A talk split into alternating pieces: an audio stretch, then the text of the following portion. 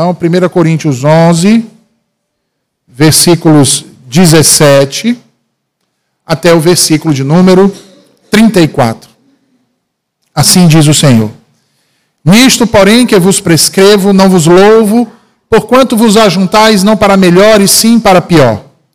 Porque antes de tudo estou informado a haver divisões entre vós quando vos reunis na igreja. E eu, em parte, o creio. Porque até mesmo importa que haja partidos entre vós, para que também os aprovados se tornem conhecidos em vosso meio. Quando, pois, vos reunis no mesmo lugar, não é a ceia do Senhor que comeis. Porque ao comerdes, cada um toma antecipadamente a sua própria ceia. E há quem tenha fome, ao passo que há também quem se embriague. Não tendes, porventura, casas onde comer e beber? Ou menosprezais a igreja de Deus e envergonhais os que nada têm? Que vos direi? Louvar-vos-ei? Nisto certamente não vos louvo, porque eu recebi do Senhor o que também vos entreguei. Que o Senhor Jesus, na noite em que foi traído, tomou o pão e, tendo dado graças, o partiu e disse: Isto é o meu corpo, que é dado por vós. Fazei isto em memória de mim. Por semelhante modo, depois de haver ceado, tomou também o cálice, dizendo: Este cálice é a nova aliança no meu sangue. Fazei isto todas as vezes que eu beberdes, em memória de mim. Porque todas as vezes que comerdes este pão e beberdes o cálice, anunciais a morte do Senhor até que ele venha. Por isso, aquele que comer o pão ou beber o cálice do Senhor indignamente será réu do corpo e do sangue do Senhor. Examine-se, pois, o homem a si mesmo, e assim coma do pão e beba do cálice. Pois quem come e bebe sem discernir o corpo, come e bebe juízo para si. Eis a razão porque há entre vós muitos fracos e doentes, e não poucos que dormem. Porque se nos julgássemos a nós mesmos, não seríamos julgados. Mas quando julgados, somos disciplinados pelo Senhor, para não sermos condenados com o mundo. Assim, pois, irmãos meus, quando vos reunis para comer, esperai uns pelos outros. Se alguém tem fome, come em casa, a fim de não vos reunirdes para juízo. Quanto às demais coisas, eu as ordenarei quando for ter convosco. Amém. Vamos orar? Senhor bendito, a tua palavra foi lida e será agora proclamada ao coração dos teus filhos, Senhor, que aqui se reúnem nesta casa de oração, nesse dia santo que tu assim, Senhor, o separou para nós. Que as tuas misericórdias nos alcancem e que sejamos edificados por tua palavra nessa manhã, Senhor. Em nome de Jesus, é o que nós te pedimos. Amém. E amém. Bem, meus irmãos, o capítulo de número 11, ele nos revela que os problemas da igreja de Corinto não se restringiam apenas a uma questão de ordem moral ou apenas a uma questão de testemunho de vida no cotidiano. Nos mostra que esses problemas iam além disso. Esses problemas também atingiam a sua adoração, prejudicavam o ajuntamento solene, o culto que era prestado ao Senhor. E os problemas que existiam diziam respeito tanto às questões de decoro, e quando eu falo aqui em decoro, eu falo em seu sentido mais estrito, como também dizia respeito às questões de modéstia, de reverência, e até mesmo, como nós lemos aqui, de comunhão, irmãos. Eram muitos problemas. Eram tantos problemas que Paulo, por isso, então, divide esse capítulo 11 em duas partes. Na primeira delas, que nós vimos na última exposição, dos versículos 2 a 16, ele trata daquilo que diz respeito à ordem, ao decoro, à modéstia, à reverência em seus aspectos individuais, determinando assim, ou melhor dizendo, a, a, a, reestruturando ou colocando no lugar o homem e a mulher diante de Deus e na adoração. Agora, nos versículos seguintes, do 17 ao 34, Paulo passa então a definir a ordem e estabelecer aquilo que diz respeito a, a, não mais ao comportamento individual e de homens e mulheres na Assembleia, mas aquilo que diz respeito ao comportamento destes no coletivo, no ajuntamento e principalmente no momento da ceia do Senhor. O apóstolo dos gentios, então, os exorta acerca do genuíno louvor e adoração a Deus. E ele faz isso através das palavras do próprio Senhor Jesus. Dessa forma, meus irmãos, tendo em vista que já tratamos anteriormente das questões de cunho individual, hoje nos deteremos às questões de cunho coletivo ou corporativo e especificamente aquilo que implicava em problemas durante até mesmo a ceia do Senhor. Mas para isso é necessário que antes nós definamos o significado disso que estamos falando e que estamos chamando de ceia do Senhor. O que é a ceia do Senhor? A ceia do Senhor é um evento sacro do corpo de Cristo se você lembrar o nosso catecismo maior de Westminster, em resposta à pergunta 168, diz que a ceia do Senhor é um sacramento, ou seja, uma santa ordenança instituída pelo próprio Senhor Jesus, no qual, por meio de sinais sensíveis, ou seja, Elementos materiais como água, vinho, pão e certas ações no uso desses elementos. Cristo e as bênçãos do novo pacto são representados, selados e aplicados aos crentes. E vejam, meus irmãos, o Senhor Jesus instituiu apenas dois sacramentos. Apenas dois sacramentos, irmãos. E o casamento não é um deles.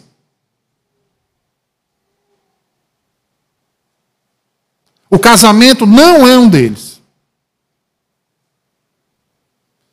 Quais foram esses dois sacramentos? De acordo com Mateus 26, 26 e 28, 19, os dois sacramentos são o batismo e a ceia. A palavra sacramento vem do latim sacramentum, que era utilizado no princípio da igreja cristã na tradição, na tradução da palavra mysterion grega, que por sua vez significava algo que fica desconhecido até que então seja revelado. É esse o significado de mysterion, de onde se origina a palavra sacramento. É por isso que os sacramentos possuem então duas partes. Uma parte exterior, portanto, uma parte sensível, visível, e uma outra parte, que é uma parte interior. Uma graça espiritual e, portanto, invisível.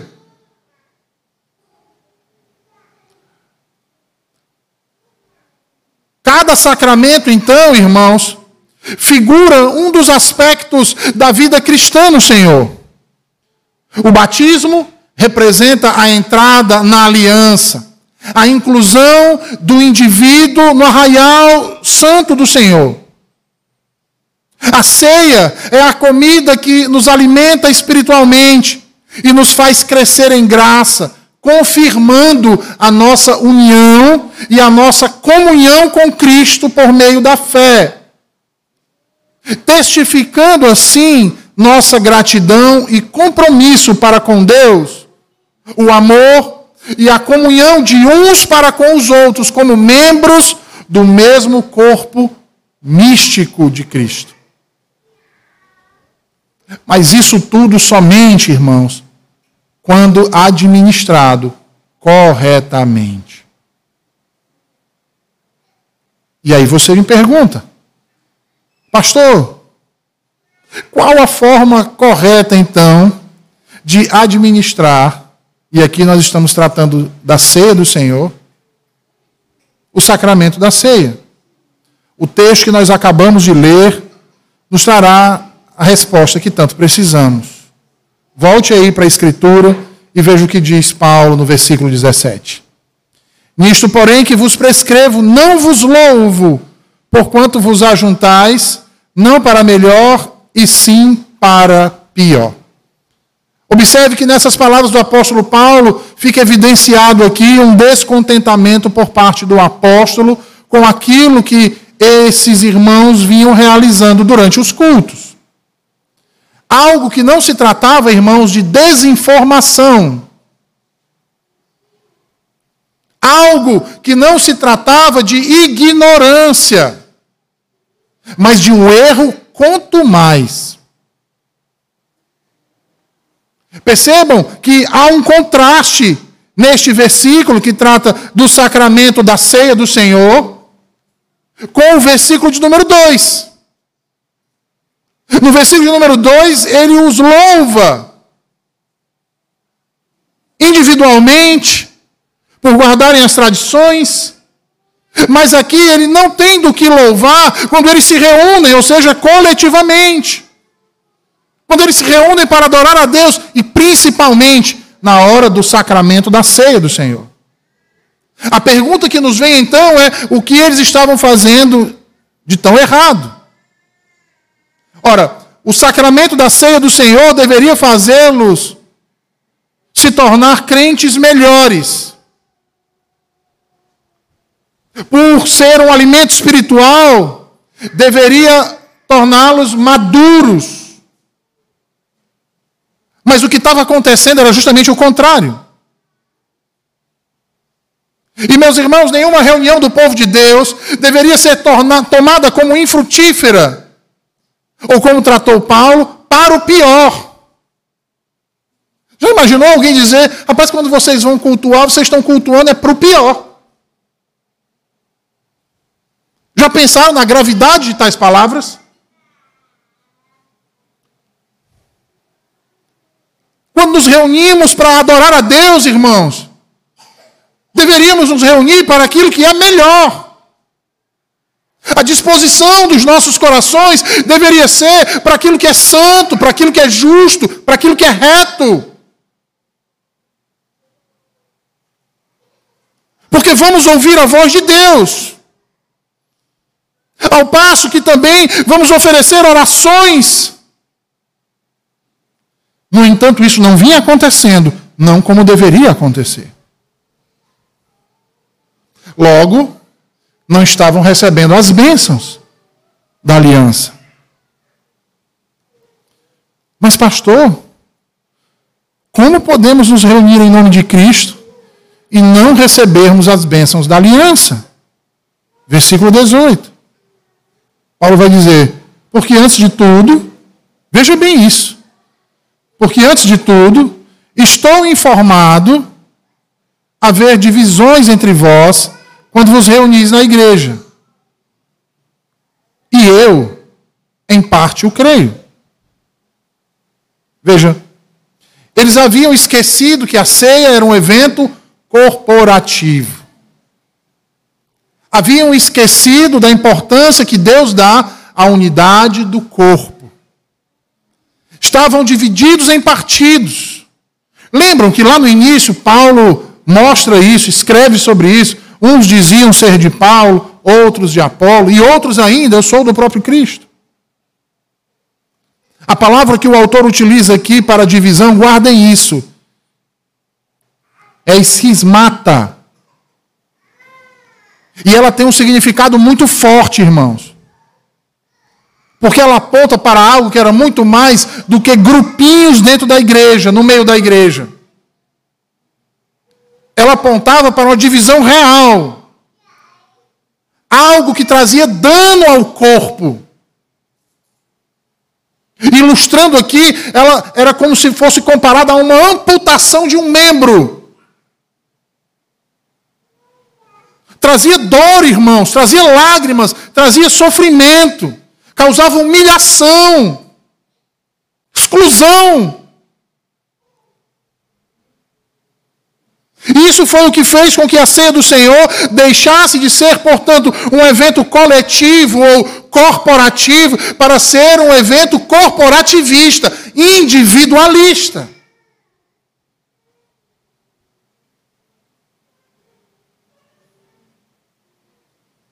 Imaginem a cena. Nós somos convocados para um ajuntamento solene nessa manhã, às nove horas da manhã.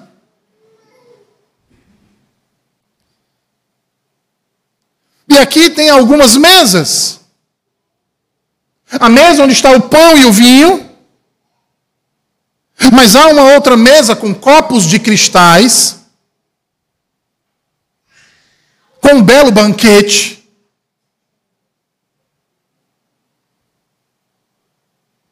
Mas ali só vai sentar duas famílias. Mas há também algumas bancadinhas lá fora, no meio da rua, com água, com um pouquinho de tempero e alguns pedaços de legumes. E então, na hora da ceia,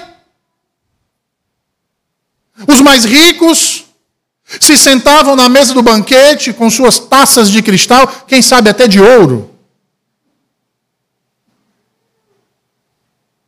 Enquanto os demais sequer tinham um talher ou o que comer.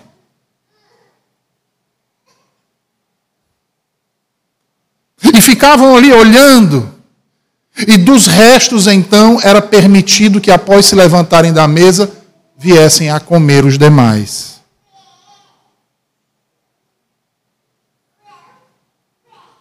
Logo, não era como irmãos que estavam agindo, irmãos não eram mais como pessoas que tinham tudo em comum. Não eram mais como pessoas que faziam parte de um mesmo corpo. Não, de jeito nenhum. Estavam agindo como pagãos, como idólatras, como contenciosos, soberbos. Não estavam preocupados uns com os outros. Estavam preocupados em satisfazer a si mesmos, em atender os seus próprios interesses. Sabe no que isso culminava? E culmina até hoje, irmãos. Egolatria, vaidade, arrogância. E ao tomar o sacramento indevidamente, e portanto, como diz Paulo aqui, indignamente, passaram a receber juízo ao invés de bênção da parte do Senhor. É por isso que Paulo vai dizer, vejam aí no versículo 19: Porque até mesmo importa que haja partidos entre vós, para que também os aprovados se tornem conhecidos em vosso meio. Meus irmãos, onde lê-se aí partidos, leia-se hereges. Porque, diferente da palavra utilizada para divisões anteriormente, aqui partidos é a palavra aereses. Ou seja, um grupo de pessoas que compõem uma seita, que abraçam um ensino divergente do, dos demais ou têm uma prática que é divergente dos demais. E, meus irmãos, isso que nós estamos vendo aqui ser relatado que acontecia no primeiro século, infelizmente, é algo que tem se tornado bastante comum em muitas igrejas dos nossos dias. Tanto por homens quanto por mulheres, que têm se levantado nesses últimos dias como mestres de si mesmo. E aí, inspirados por Olavo de Carvalho, usam o discurso do autodidatismo para desmerecer aqueles a quem Cristo chamou e os colocou sobre eles. Afirmam eles de modo veemente que têm um conhecimento mais elevado que os demais irmãos. Isso não é incomum, irmãos, em nossos dias.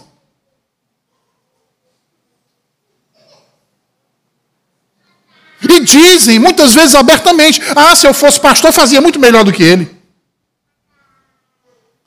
problema é que Deus não me chamou para ser pastor, exatamente por isso. Porque você é bom demais. Porque se você fosse o pior dos pecadores, como Paulo, talvez ele tivesse lhe chamado. Mas como você é bom demais, ele não lhe chamou. Porque você se acha o cara. Ninguém pôs as mãos sobre sua cabeça. E você nem precisa desses caras.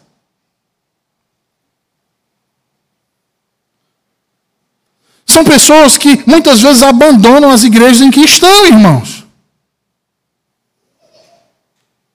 Motivados por uma indisposição ou aversão, geralmente contra o ministro ou o conselho.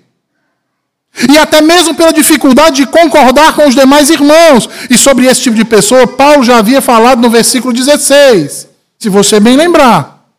Se não, olhe para a Bíblia e leia o versículo 16.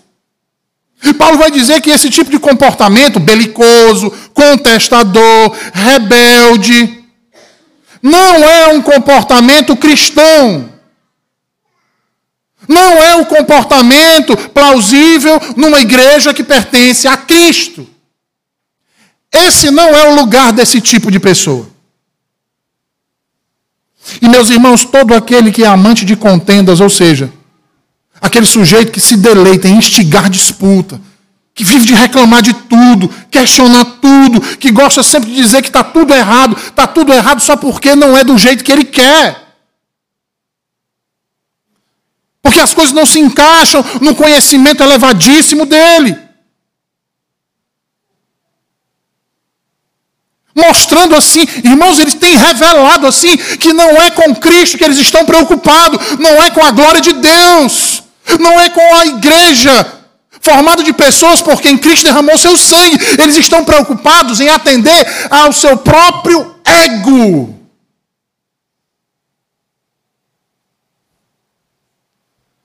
Porque não é nem a defesa da verdade, porque a verdade é a verdade dele.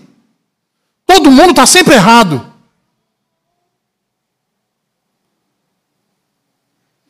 Ele diz viver para a glória de Deus, mas as suas atitudes, conversas e doutrinas visam a sua própria glória. Ele não está preocupado em fazer discípulos de Cristo, ele quer fazer discípulos dele, daquilo que ele tem como verdade.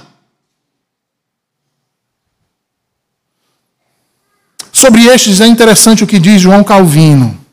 João Calvino define esses dizendo: Incluídos nessa categoria estão todos os que destroem o bem e os costumes benéficos, sem qualquer necessidade de o assim fazer. Que suscitam controvérsias sobre questões que são tão cristalinas como o sol ao meio-dia, que não param para pensar, que não podem tolerar que alguém lhe seja superior Nesta classe de pessoas estão incluídos também os antissociais, que acariciam um estranho conceito que os levam a um inusitado modo de vida. Paulo não crê que tais pessoas mereçam alguma resposta, porque o espírito polemista é algo danoso e por isso deve ser mantido fora das igrejas. É por isso que Paulo nos ensina que os que são obstinados e amantes de controvérsia devem ser reprimidos com autoridade, em vez de serem submetidos a longos debates a fim de se provar que laboram em erro. Sabe o que Paulo está dizendo aqui? O que Calvino está falando aqui? É que essas pessoas que gostam dessas coisas, você não deve perder tempo tentando mostrar que ela está errada. Irmão, o certo é esse. Ah, mas não sei o quê. Você está excluído. Não perca seu tempo. Ah, não creio assim não? Então tá bom, você está excluído do hall de membros. Não perca seu tempo com esses. Porque eles não querem ser ensinados.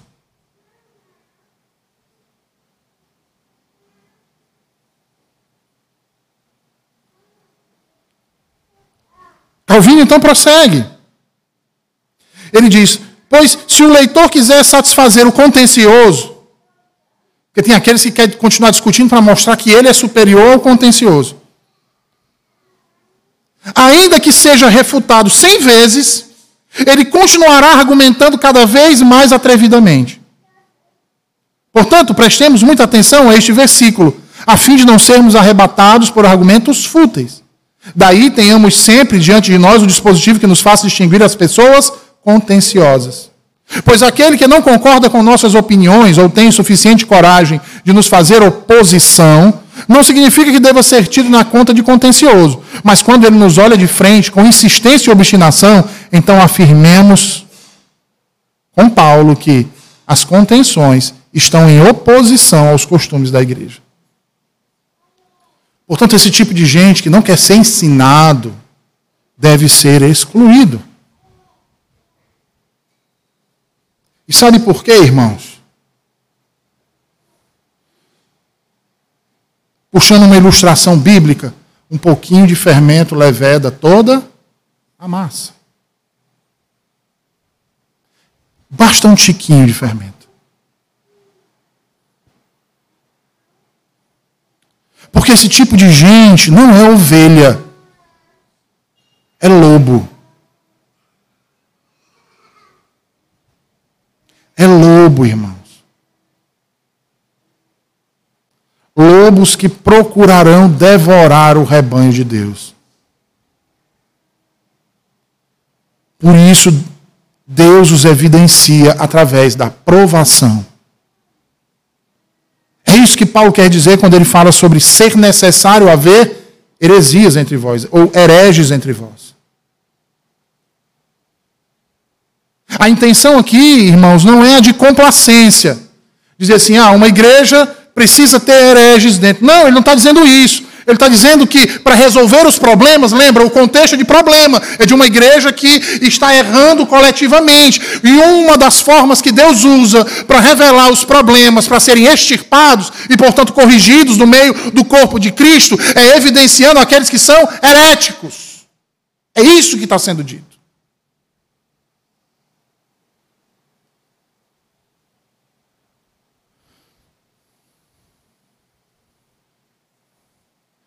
é afirmar que estas situações não surgem casualmente, surgem infalivelmente pela providência divina.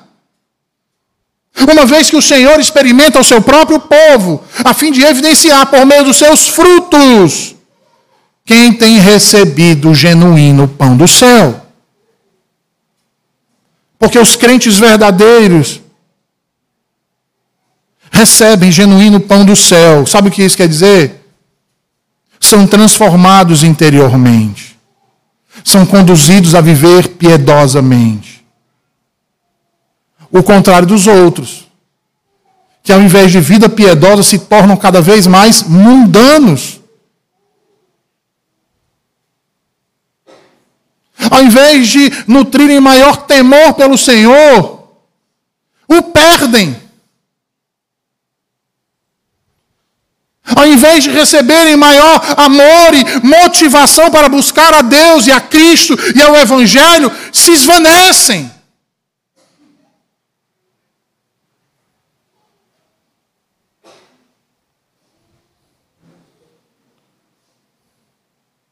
Isso é juízo, irmãos. Deus prova para aprovar. Ao passo que também desaprova, evidenciando aqueles que nunca lhe pertenceram. Sobre isso, João Calvino também comenta dizendo: quando o que vemos na igreja nada tem a ver com a perfeita unidade, mas ao contrário, percebemos nitidamente certos traços de fragmentação provinda de fato de seus membros não conseguirem viver juntos em harmonia, então não nos fica dúvida alguma de que seremos perturbados e, como resultado, nos dispomos a desistir. Não obstante, ainda que as seitas entrem em cena, devemos permanecer firmes e resolutos, porque é assim que não só os hipócritas são identificados, mas também em contrapartida a sinceridade dos fiéis é comprovada. Ah, aquela igreja está com tanto problema, eu vou sair. Não! É exatamente o contrário, os fiéis são para permanecer. Não é a massa que tem que ser jogada fora, é o fermento. Os fiéis devem permanecer, irmãos, firmes. Com isso, então, Paulo sucede para o resultado. Que a providência de Deus age no tocante a provar e separar os seus. Separar aqueles que praticam as obras da carne daqueles que são do Espírito. E isso acontece como um teste. Pergunta: que teste seria esse? A fidelidade àquilo que foi ensinado na prática da adoração e da comunhão de uns com os outros. É por isso que ele vai dizer no versículo, 30, no versículo 20, vejam aí. Ele diz assim: Quando, pois, vos reunis no mesmo lugar, não é a ceia do Senhor que comeis. Quem está dizendo isso, irmãos? Ora, porque os coríntios haviam mudado a ceia do Senhor ao seu bel prazer. Estavam confundindo banquetes ordinários com a Eucaristia. Estavam realizando uma grande festa regada a muita comida e bebida para poucos. Festa essa onde os pobres e os miseráveis eram tratados com desdém. E ao agirem assim, além de profanar o sacramento, eles pecam contra o seu próximo. Por isso que Paulo vai dizer: isso não é a ceia do Senhor. Isso não é a ceia do Senhor. Como alguns outros o fazem aí, com iogurte, com pudim. Aí tem os, os, mais humildes, né? O que gostam da pobreza, com biscoito, creme cracker.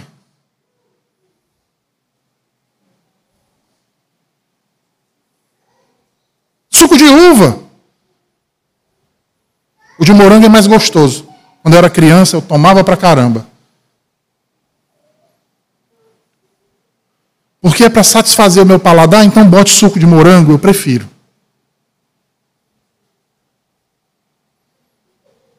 Detalhe, se pudesse um smoothie, é melhor ainda. Sabe aquele passado no liquidificador com gelo? Hum. O que, que Paulo está dizendo? Isso não é ceia do Senhor. Isso que vocês estão fazendo não é a ceia do Senhor. Quando vocês se reúnem, não é para a glória de Deus, não é a ceia do Senhor.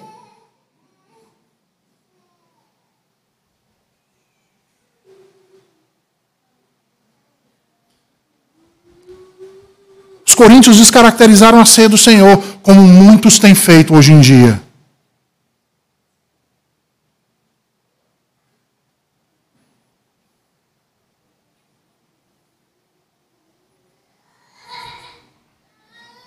Um dia desse, rodou um vídeo aí, para vergonha nossa, de uma igreja aqui, do interior do estado, colocando as criancinhas para servirem a ceia.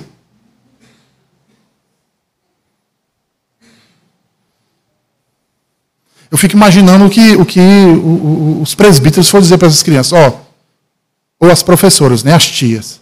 Ó, nós vamos brincar hoje de diácono. Nós vamos brincar hoje de presbítero.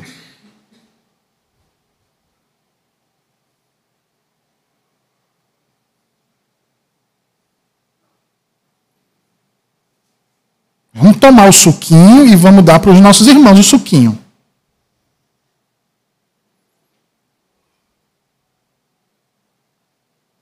Já tem outros aí que colocaram as próprias mulheres da igreja. Tem para que presbítero? Presbítero é só para sentar na cadeira da frente. E nem precisa mais, senta lá nos bancos. Presbítero só serve para reunir quando é reunião do conselho. Porque trabalho mesmo na igreja, deixa com as mulheres.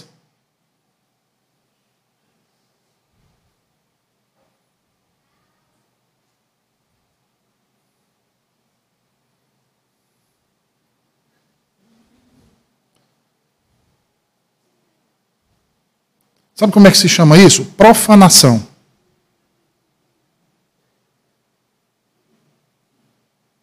Que não foi isso que Cristo ordenou. Logo, quando se altera, se profana aquilo que o próprio Cristo ordenou. Simples, irmãos.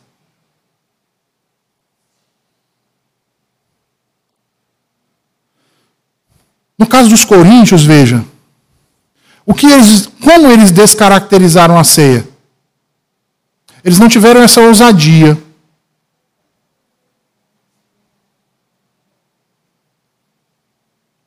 Eles não tiveram essa ousadia de colocar crianças ou mulheres para servir. De colocar um biscoito creme crack. Nem existia, né, naquele tempo.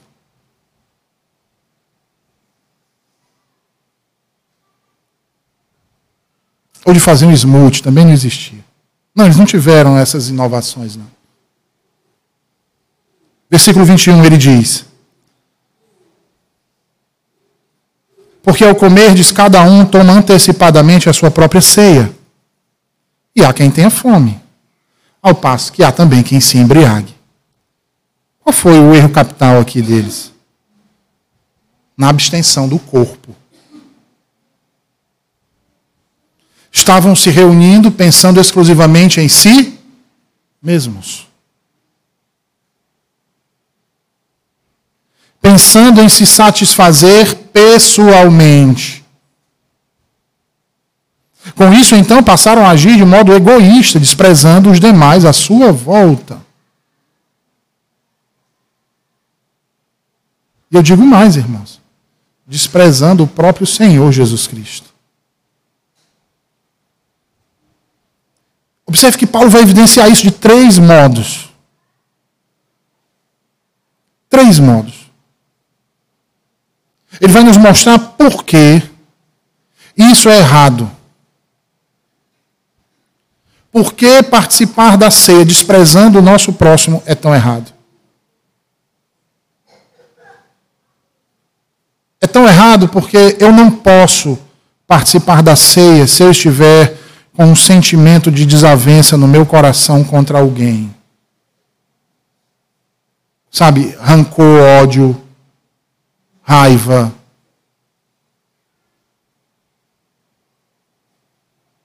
Abra sua Bíblia em Mateus 5, por favor.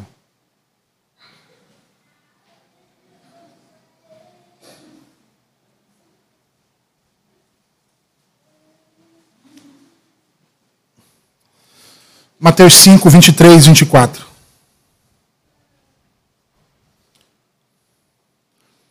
Se, pois, ao trazeres ao altar a tua oferta, ali te lembrares de que teu irmão tem alguma coisa contra ti, deixa perante o altar a tua oferta. Vai primeiro reconciliar-te com teu irmão, e então, voltando, faze a tua oferta. Como posso participar de um ato sacramental que implica na unidade de um mesmo corpo em comunhão, se o meu próprio irmão em Cristo é odiado por mim? Me respondam isso, irmãos.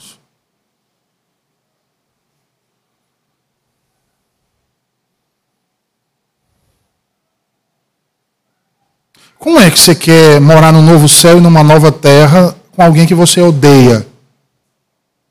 Alguém que você quer ver morto?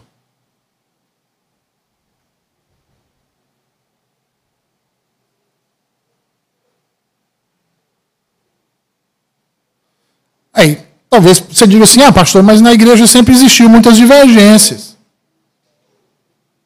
Há pensamentos divergentes. Tem gente que entende que o culto é de um jeito, o louvor é de outro, a vida é de outro.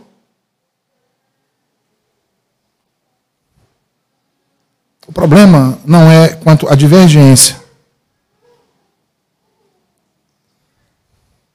O problema é quando colocamos essas coisas num patamar tão alto, tão elevado, que se faz de impeditivo para participar do pão e do vinho. E para quem dá com os ombros e diz: estou nem aí, essas pessoas tornam a ceia do Senhor, assim como os coríntios, não em bênção, uma maravilhosa e graciosa bênção, mas juízo e maldição. Segundo lugar, Eu não posso participar da ceia do Senhor como se fosse uma competição. E aí a gente tem um outro problema aqui, né? Os coríntios estavam muito empolgados com o quê? Com os dons espirituais que eles haviam recebido. Cada um então queria ser mais espiritual que o outro. Cada um queria demonstrar sua espiritualidade mais elevada que a do outro, testando o seu conhecimento em público. Isso estava invadindo a unidade do corpo, invalidando a participação na ceia do Senhor. Porque esse sentimento, irmãos, de eu sou melhor, eu tenho mais conhecimento, eu isso, eu aquilo, inviabiliza o crente a participar da ceia do Senhor. Porque ele não é um no corpo de Cristo. Ele é o um no corpo de Cristo.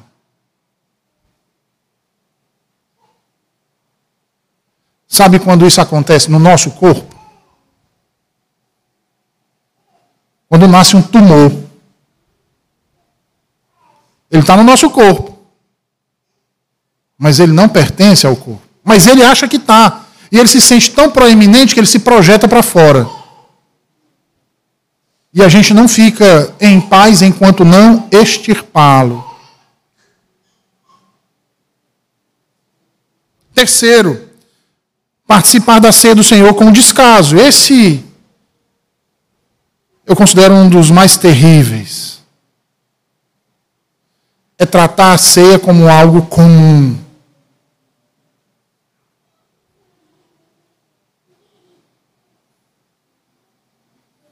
E podem me chamar de místico, do que quiserem, irmãos. É ridículo a falta de respeito com os elementos da ceia.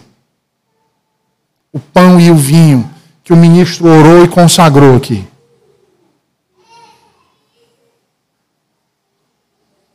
quer sejam crianças ou adultos. Respeito e reverência. Porque isso aqui não é uma coisa qualquer.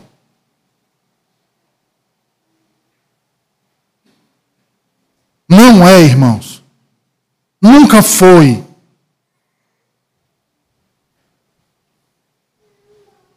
Quando Cristo parte o pão na mesa com seus discípulos, eles não estão dando gargalhada e rasgando com os dentes de um lado para o outro, não.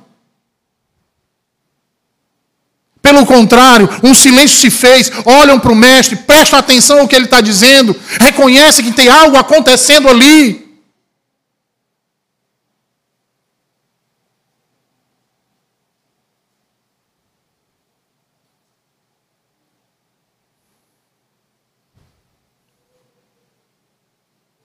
Podem me chamar de místico, o que quiser, irmãos.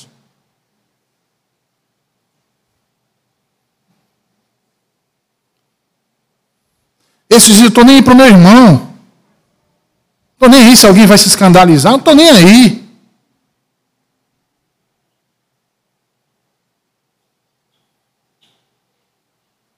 Irmãos, desavença, competição, descaso. São três coisas que nos tornam indignos da bênção do Senhor no evento corporativo da ceia.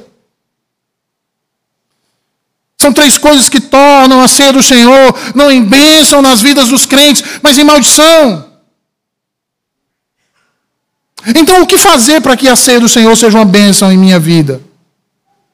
Primeiro de tudo, é lembrar que a ceia é um sacramento do corpo de Cristo.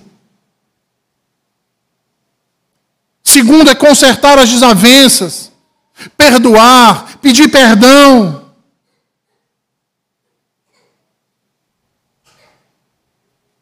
Mas não um perdão fingido.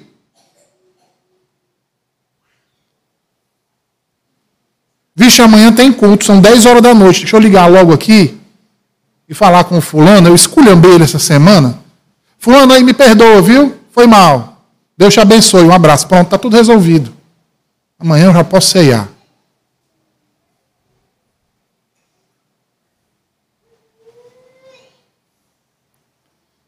Temos que consertar as desavenças, irmãos. Nós somos pecadores. Nós podemos nos irar contra o outro. Não que isso seja lícito, mas nós fazemos isso. A gente não pode ser hipócrita. E não vamos pecar duas vezes mentindo, dizendo: Eu nunca me irei contra nenhum irmão meu. Nós nos iramos, irmãos. Mas o importante não é ficar irado. É parar e pensar, eu estou errado, eu não poderia ter agido assim, eu vou procurar o fulano, ainda que isso seja humilhante para mim. Eu lhe garanto que maior humilhação teve Cristo em morrer no seu lugar.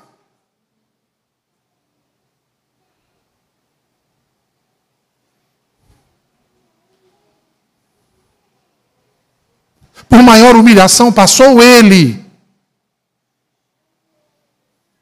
E se você lembrar um pouquinho da humilhação dele por amor a você, você também não vai titubear em se humilhar para aquele que lhe fez tanto mal.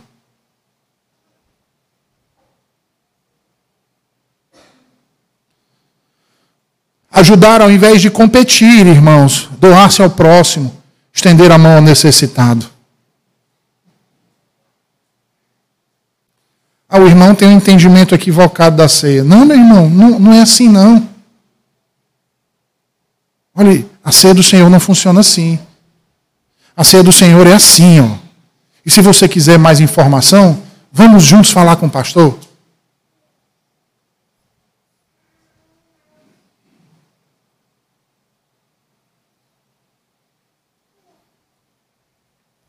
O intuito de nós, como irmãos em Cristo, é ajudarmos uns aos outros a crescerem na fé, irmãos não é matar o outro. Não é ver quem chega em primeiro lugar. Mas é dar as mãos para que todos nós cheguemos.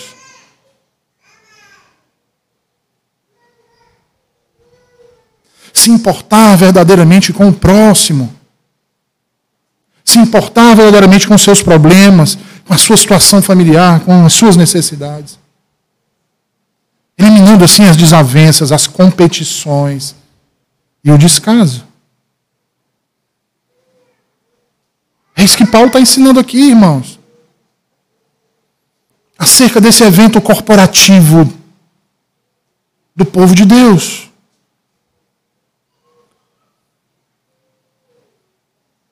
É por isso então que ele passa então a admoestá-los, explicando o significado da ceia do Senhor. Ele diz, vejam aí nos versículos 23 ao 27, porque eu recebi do Senhor o que também vos entreguei. Que o Senhor Jesus, na noite em que foi traído, tomou o pão e, tendo dado graças, o partiu e disse: Isto é o meu corpo que é dado por vós. Fazei isto em memória de mim. Por semelhante modo, depois de haver ceado, tomou também o cálice, dizendo: Este cálice é a nova aliança no meu sangue. Fazei isto todas as vezes que eu beberdes em memória de mim. Porque todas as vezes que comerdes este pão e beberdes o cálice, anunciais a morte do Senhor até que ele venha. Por isso, aquele que comer o pão ou beber o cálice do Senhor indignamente será réu do corpo e do sangue do Senhor. Se nos versículos anteriores Paulo procurou mostrar o erro corintiano, aqui ele começa a ensinar-lhes o caminho correto. Se o que eles vinham fazendo era errado, Agora ele começa a mostrar o que é o certo. E ele começa estabelecendo a ordem, tem um padrão. Escutem, irmãos, a ceia do Senhor, ela tem uma ordem, ela segue um padrão. Desviar-se desse padrão é incorrer em erro. É o que Paulo está dizendo.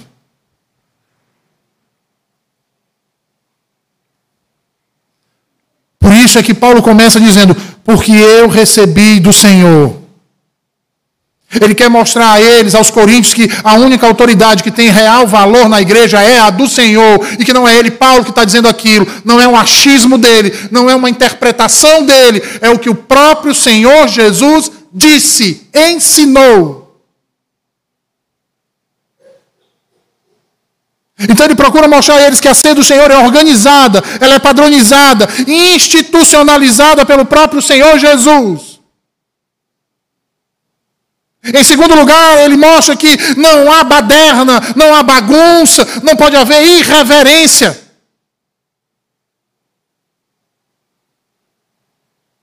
Que há uma ordem pré-estabelecida: primeiro o pão, depois o vinho. Exatamente para mostrar e fazer com que você pare, pense, reflita no que foi feito. Seu corpo foi quebrado e depois o seu sangue foi vertido.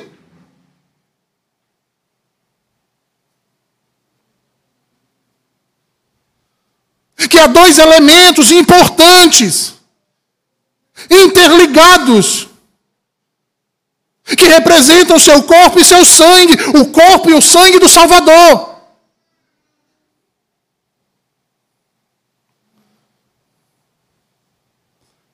E que mesmo que o texto ressalte em memória de mim, a ceia é muito mais do que um memorial. É muito mais do que uma simples lembrança.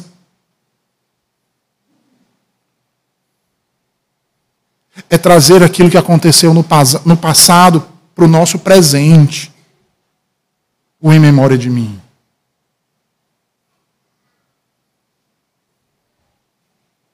para mostrar que aquilo que aconteceu há dois mil anos atrás não ficou lá.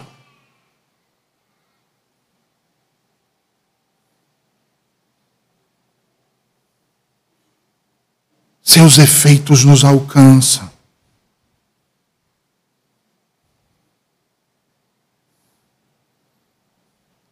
E não só traz, traz para o nosso presente aquilo que foi feito no passado, como também nos projeta para o futuro.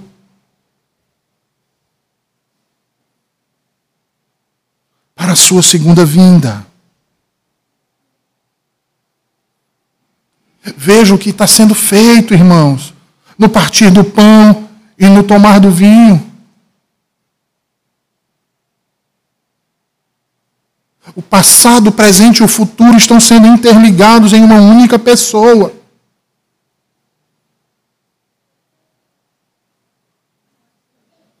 Para nos fazer lembrar entender para que possamos então chegar àquele grande dia. É por isso que para nós presbiterianos a Santa Ceia do Senhor significa muito mais do que apenas lembrar do sacrifício de Cristo. É muito mais do que cumprir um ritual em memória dele. É para nós um meio de graça um instrumento de Deus que edifica. É algo importante em si mesmo, através do qual somos alimentados espiritualmente ou julgados disciplinarmente. A ceia é mais do que um memorial, porque é o anúncio da morte do Salvador um anúncio no qual tanto falamos de morte quanto falamos de vida. E é preciso nos lembrar que estamos unidos a Ele. E ao estarmos unidos a Ele, portanto, nós experimentamos os benefícios tanto da Sua morte quanto da Sua ressurreição. Em Cristo nós morremos e em Cristo nós ressuscitamos. E nessa união mística com Cristo, nós experimentamos de todas as ricas bênçãos que Deus nos concede. É por meio dessa união mística que na ceia também experimentamos, portanto, dos benefícios da graça, da comunhão da graça por parte de Deus.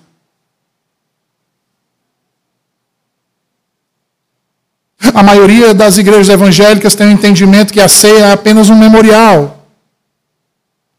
Ao passo que os papistas creem na presença corporal de Cristo na ceia. Eles entendem que o pão e o vinho se transformam verdadeiramente, fisicamente, em corpo e sangue de Cristo. Já os luteranos creem que Cristo corporalmente está presente nos elementos. Enquanto outros que defendem que é apenas um memorial, ou seja, um momento de se lembrar do passado. Mas não é essa a nossa praxe. Nós presbiterianos cremos que Cristo não está presente fisicamente nesses elementos, porque o seu corpo ressurreto está assentado à destra de Deus, o Pai, nos altos céus. No entanto, cremos na Sua presença real espiritualmente nos elementos. E isso porque faz parte da sua natureza divina, ser onipresente.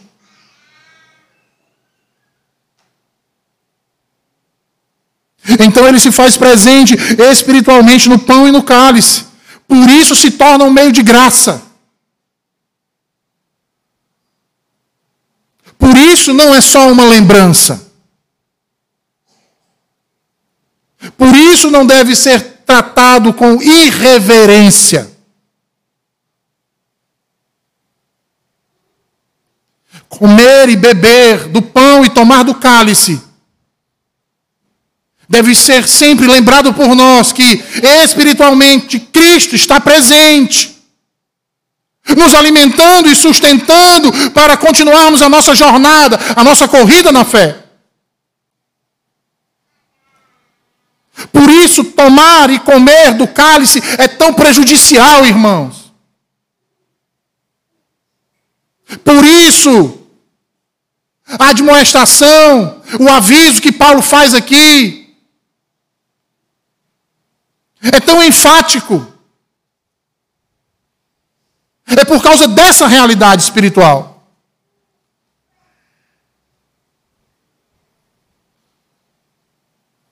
É por isso que nós precisamos ter isso em mente, que a ceia do Senhor é um evento do corpo de Cristo. Que para poder participar não pode haver desavença, competição e nem descaso. Que é necessário eu saber o que acontece no momento da ceia. Que essa é muito mais do que uma lembrança.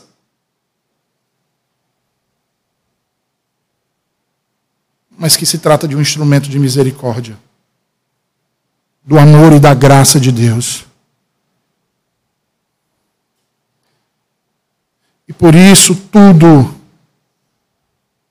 Então é expressamente deliberado que eu me prepare para ela. Como eu devo me preparar? Paulo vai dizer, veja aí o versículo 28. Examine-se, pois, o homem a si mesmo, e assim coma do pão, e beba do cálice. Pois quem come e bebe sem discernir o corpo, come e bebe juízo para si. Eis a razão que há entre vós muitos fracos e doentes, não poucos que dormem. Porque se nos julgássemos a nós mesmos, não seríamos julgados, mas quando julgados, somos disciplinados pelo Senhor para não sermos condenados com o mundo. Assim, pois, irmãos meus, quando vos reunis para comer, esperai uns pelos outros. Se alguém tem fome, come em casa, a fim de não vos reunir para juízo. Quanto às demais coisas, eu as ordenarei quando for ter convosco. Preparação. Não posso me dirigir à igreja em um dia desse sem preparação. Se eu me apresentar para este sacramento sem me preparar, estarei adquirindo juízo para a minha vida. Por isso é que Paulo diz o quê? Examine-se, pois o homem a si mesmo. Paulo os exorta exatamente da ameaça que ele pronunciou. Se comer indignamente, vai comer juízo para si, se torna culpado do corpo e do sangue do Senhor.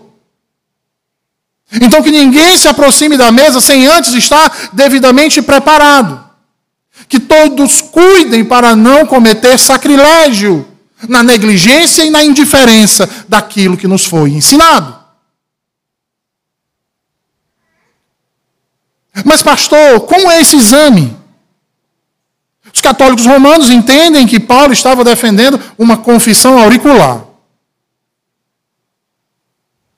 Entende que todos devem aliviar-se de seus pecados aos ouvidos de um sacerdote, pagar as suas penitências. Aí então. No entanto, Paulo não está falando nada disso. O que Paulo está falando aqui diz respeito à fé e ao arrependimento, e não confissão auricular, irmãos. A ideia é de que cada participante deve avaliar suas atitudes. O crente deve passar um pente fino em sua vida, avaliar sua conduta, suas palavras e seus sentimentos que lhe alimentam e fazem com que você seja o que você é. Devemos avaliar se de fato estamos entendendo o que é o corpo de Cristo, o que é fazer parte do corpo de Cristo. O que é a ceia do Senhor? O que representam esses elementos? Se de fato eu estou arrependido dos meus pecados, isso não pode ser algo atestado por mim, irmãos, nem pela sua esposa, nem pelo seu marido. É algo que precisa ser atestado por você para o próprio Cristo.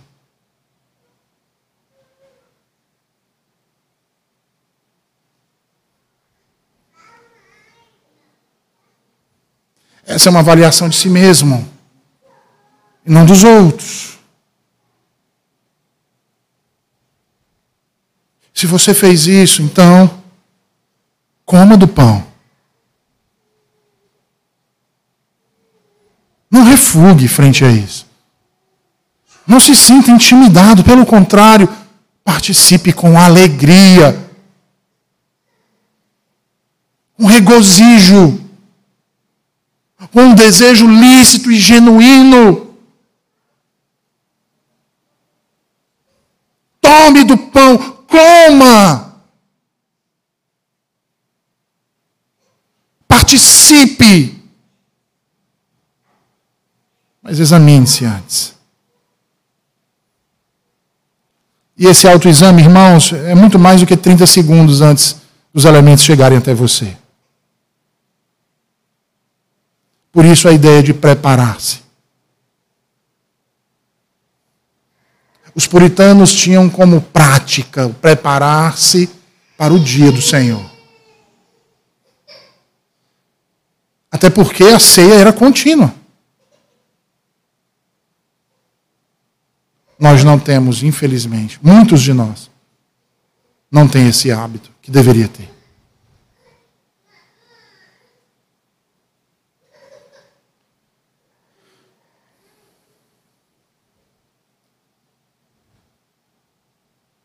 Aqui, irmãos, nós sabemos as datas da realização da ceia. Primeiro domingo do mês. Você deveria se preparar para todo o primeiro domingo do mês. Confessar seus pecados. Você e Deus. Sabe, trancado no seu quarto, como Jesus diz, aquela oração que entre você e o Senhor.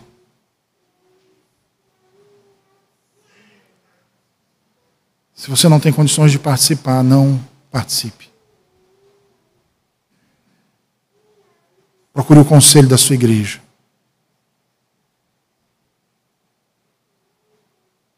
Por isso é que quando alguém é disciplinado, é afastado da ceia, não pode comer do pão e tomar do vinho. Essa é uma medida protetiva. Tanto para que o irmão não receba maior juízo sobre a sua vida, como também para que ele sinta falta desse momento.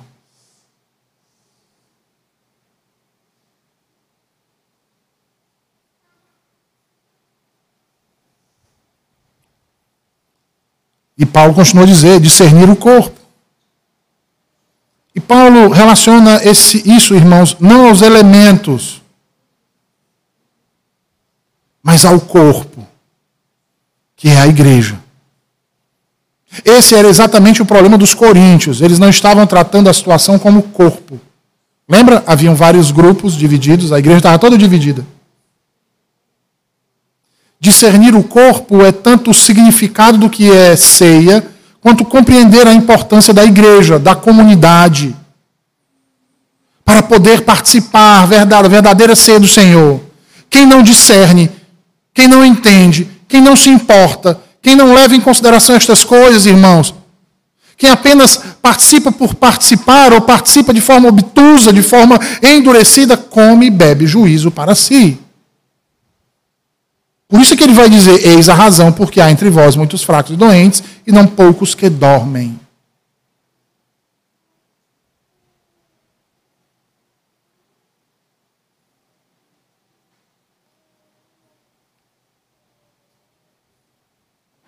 Concluindo então, meus irmãos, nós iremos participar da ceia neste momento. E eu espero que tudo que foi falado aqui seja lembrado pelos irmãos, não apenas agora, mas amanhã, e depois de amanhã, e depois e depois de amanhã. Porque o propósito desse sacramento é nos entregarmos à prática do amor e da devoção, irmãos.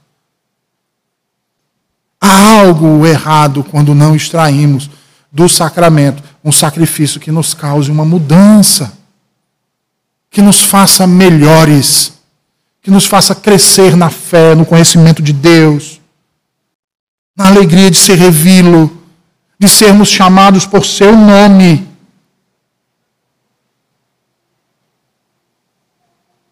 Isso apenas nos mostra a nossa incredulidade e desconfiança quando não confiamos em Deus. Porque o contrário, quando confiamos nele, Sua palavra produz fruto. O seu temor age e cresce dentro de nós, fazendo-nos então progredir na vida cristã, em santidade, nos despindo cada dia mais do velho homem, mortificando-o e avançando em novidade de vida.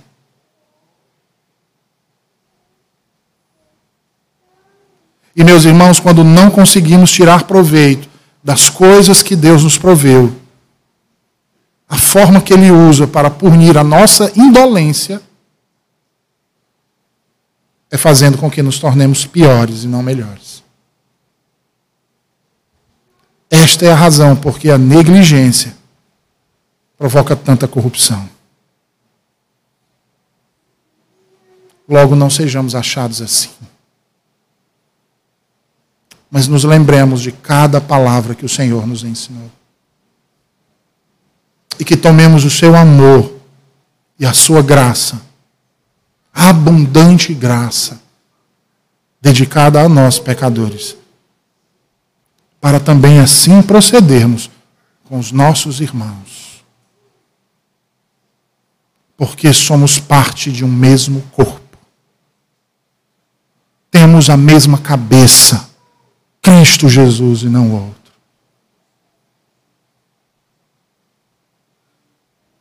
Vamos orar. Senhor, nós te agradecemos por tua palavra nessa manhã. A nós, Senhor. Obrigado por nos revelar tão grande mistério. Obrigado por nos ensinar a como participar deste sacramento, Senhor. E nos ajuda a nos preparar melhor e a nos regozijarmos por tão grande provisão, por tão graciosa provisão que tu nos dá, Senhor, neste sacramento. Livra-nos do mal, em nome de Cristo.